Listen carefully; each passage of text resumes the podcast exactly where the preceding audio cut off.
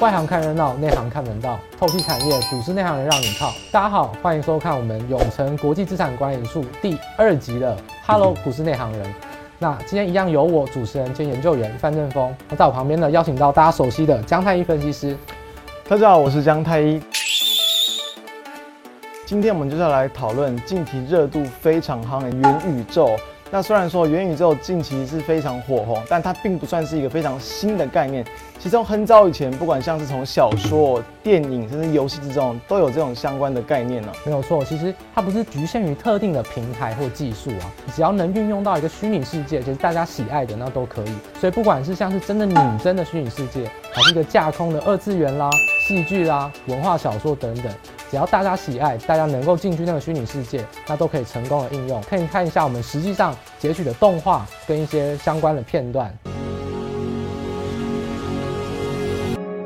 A whole virtual universe。在这个游戏中，一定存在着破解这起杀人案件谜团的钥匙。是，约坦，危险！约坦。看完刚刚电影的预告，相信大家应该都有印象，一个是一级玩家，一个是柯南。那他所使用的这样的一个技术，就是将我们整个人的一个感官跟知觉全部都投入到这种游戏里面，让我们可以在这样的一个虚拟世界里面去跟别人互动，去跟别人对谈。这就是元宇宙它其中的一个主要的一个概念。邓凤，其实你看到这些画面，我相信啊，就我而言啦，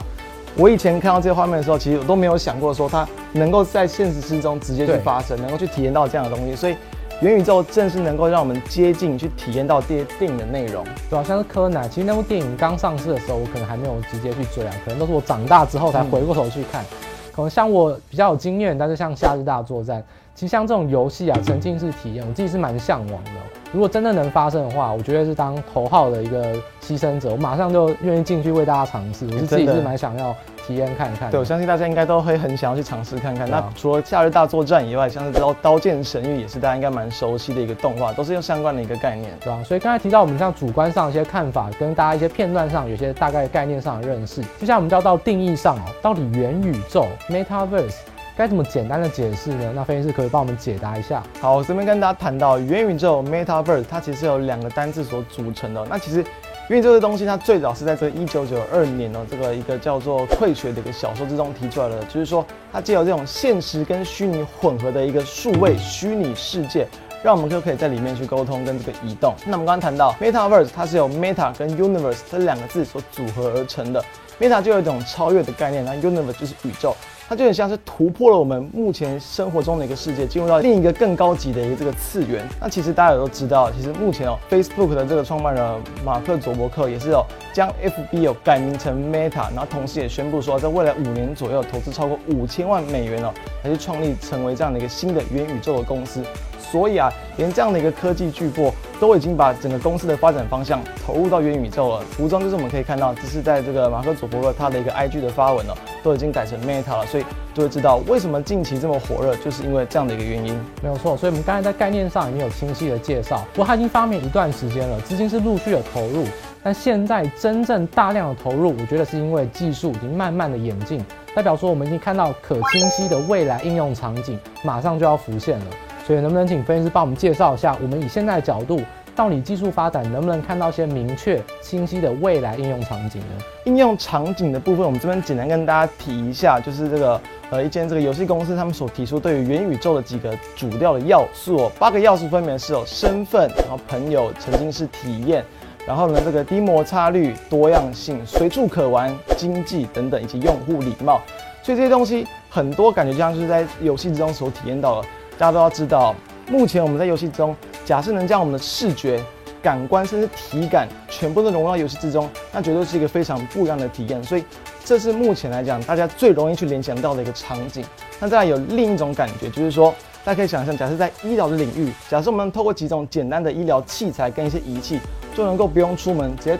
透过元宇宙的概念，诶，直接假设跟医生做这种医疗的一些这个服务跟诊断，是不是也节省到非常多的时间？所以。这是几种大家可以去想象不同的应用的这个场景，没有错。所以，我们刚才讲到技术的演进，就会引导到应用场景的扩增。其实，在技术规格上啊，我们可以把它简单整理一下，有三个评比的重要指标。但是，让大家去网络上找，大概有十几二十个指标。这边简单来讲，虚拟世界这样要拟真，那我们真就要看起来要像，那这个像，我们可以分为两种，第一个是视角，视角人的视角，其实你可以左右看，大家可以看一百八十度以上。但是啊，我们其实正常这样看，大概就是一百二十五度，而且我们视觉聚焦范围大概是只有二十五度，所以我们视觉上看到的荧幕画面应该就要长这个样子才会像真正的眼睛。再就是我们的人眼辨识率啊，大家知道相机的画素可能几千万都非常高，但人眼可是有五亿的画素，所以这方面当然就是要搭配一些图形运算的技术，不是只有靠镜头可以辅助我们的眼睛。这是关于拟真的部分。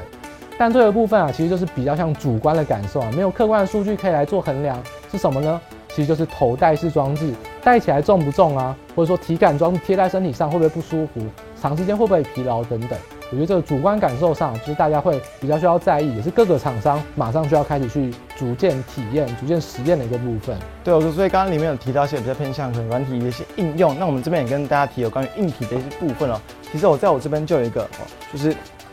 哦，VR 的一个头戴式的一个设备哦，那大家其实知道，像这种硬体，大家可以看到，它其实算是非常厚重，也就是很旧，然后很这种很便宜的一个款项，就是我可以直接这样戴在头上，然后呢，手机放进去，用它这镜头来去做投射。但其实大家都知道，这个东西当然用久了一定会很笨重，然后同时对于这个头戴的这个感觉，一定可能过几十分钟之后就会不舒服。所以像近期其实宏达电所推出的就是这个 Vive Flow，它其实就是说用更好的一个视觉的技术，以及更轻巧的一个功能。来去哦，打造它的一个新产品，这也是获得很多这个市场的一个掌声。所以为什么近期的宏达电的股价会这么强，这也是其中的一个原因。接下来我们就要跟大家谈到，就是说有关于在近期台股一些可以去关注的方向。首先呢是宏达电哦，因为目前其实说实话，在任何元宇宙相关的一些技术软体的部分，其实真的要实现，那还是很久的一个时间，可能甚至都要在五年、十年以上。但是呢，我们刚刚知道，元宇宙最能联动到、最能想象到的，一定就是在游戏的部分。因此，VR 装置哦，这是它的一个目前的一个产品之一，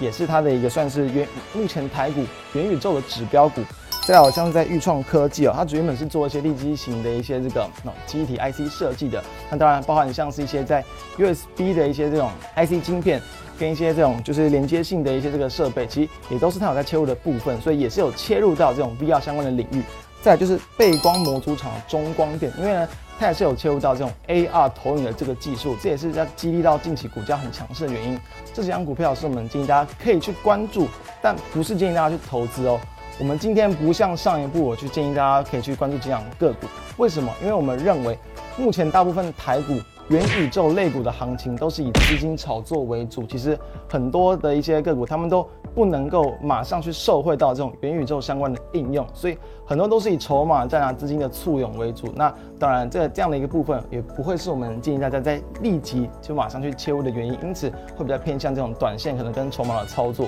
所以相较于台股，我们刚才讲到筹码战是最重要的考量。事实上，真的在基本面展望上啊，我们是比较看好。吃软不吃硬，软体反而是比较重要。像是在半导体晶片上面，通讯晶片，还有图形运算晶片跟 AI 人工智能会是比较能关注的地方。还有另外一个产业哦，台股非常可惜，真的没有可以投资的个股，就是文化输出产业。所谓的文化输出，包含到电影、戏剧、游戏，还有像是各种我们可以承载到文化上的载体，都会是一个很好的投资标的。诶，大家知道吗？元宇宙概念股下半年在台股发酵，事实上在上半年美股跟韩股都已经涨翻天了。那我这边在文化输出产业，因为大家可能比较不熟悉，我就用韩国的一些例子来帮大家做举例。在游戏方面啊，可以看到 c o n v i e 跟 Contour 2他们在三年前就已经结盟了。还有像是 Pearl Abyss，他们其实是黑色沙漠的游戏开发商。还有最重要，大家可以仔细去看一下 WeMake。今年涨了十一倍啊！大家想想看，宏达电跟威盛涨了几倍？WeMake 今年涨十一倍，它就是做区块链游戏的一个大厂。那关于到戏剧影视的部分，大家知道，由于游戏是韩国创造嘛，Dexter Studio 跟 Dragon Studio 他们就是在互相结盟，是强强结盟。可以看到上面这个 Wizwick Studio 今年是涨了七倍，它主要是做电影特效的部分。所以啊，其实这种电影特效的结盟啊，尤其他们搭配到了 Dragon Studio，其实是 CJ 底下子公司啊。所以各种财阀去投资新创产业，就俨然形成韩股元宇宙的一个结盟行情。大家可以看到，其实底下所有的包含经纪公司，像 Hybe、SM、YG，全部都是以 Never 为首一个体系啊，其实都是为了去夹攻所谓的卡靠。所以在这情况下，其实韩股啊已经有两大势力，就是卡靠系跟 Never 系。那不管是在游戏、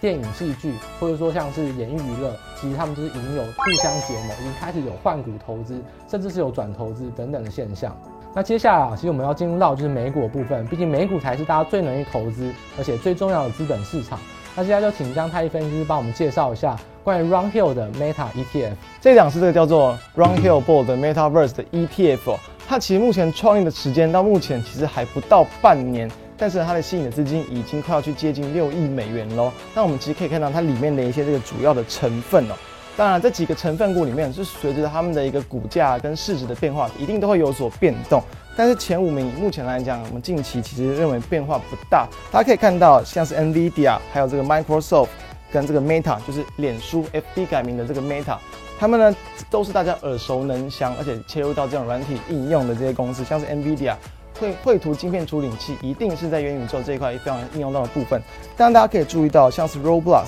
像是 Unity Software。这样的公司呢，其实呢，在跟其他这些大厂比起来，他们市值比较小。但为什么市值比较小的公司也能够被纳入到这种元宇宙的 ETF 里面这么大的一个成分？主要就是因为他们是切入到游戏的应用。我们刚刚前面就有谈到，其实元宇宙的发展在游戏的领域会有非常大的一个突破，所以这也是他们为什么能够去纳入到市值这么大的一个原因。再来，大家知道，其实像是 Roblox，在最近我们录制时间可能十一月初到大概十一月中下旬的一个涨幅，其实已经超过五十趴了，所以也是非常大的一个涨幅。下图是这个 Roblox 它的一个这个官网的部分，那其实就是有很多不一样的游戏。那近期大家都知道很红的鱿鱼游戏，它就有一款就是被设计出类似的一个游戏，那这就是在 Roblox 平台里面可以去使用的，所以。搭配到 VR 的这个技术，搭配到元宇宙的技术，可以将这种在电影之中目前还没有了，但假设能够让电影之中的这种体验，捉迷藏啊，甚至一些这种天空的一些这种玻璃桥等等，让我们实际体验到的话，那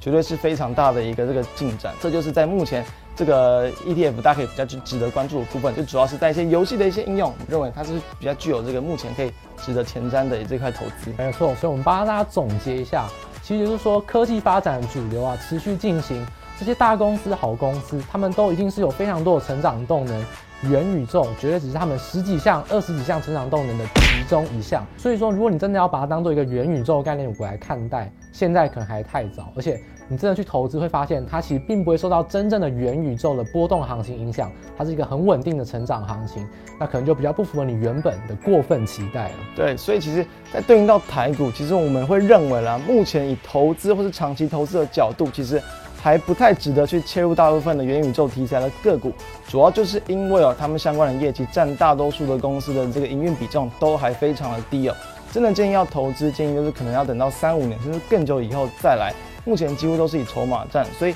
我们同时搭配到刚好其实近期的一个国际股市也是位居在相对的高档，我们同时也会在下一部影片里面跟大家谈到。整体总体经济还有环境跟政治面的一些看法，敬请期待。以上是我们第二集《Hello 股市内行》的内容，也请大家继续锁定我们永诚国际资产管理出的节目。大家再见，拜拜。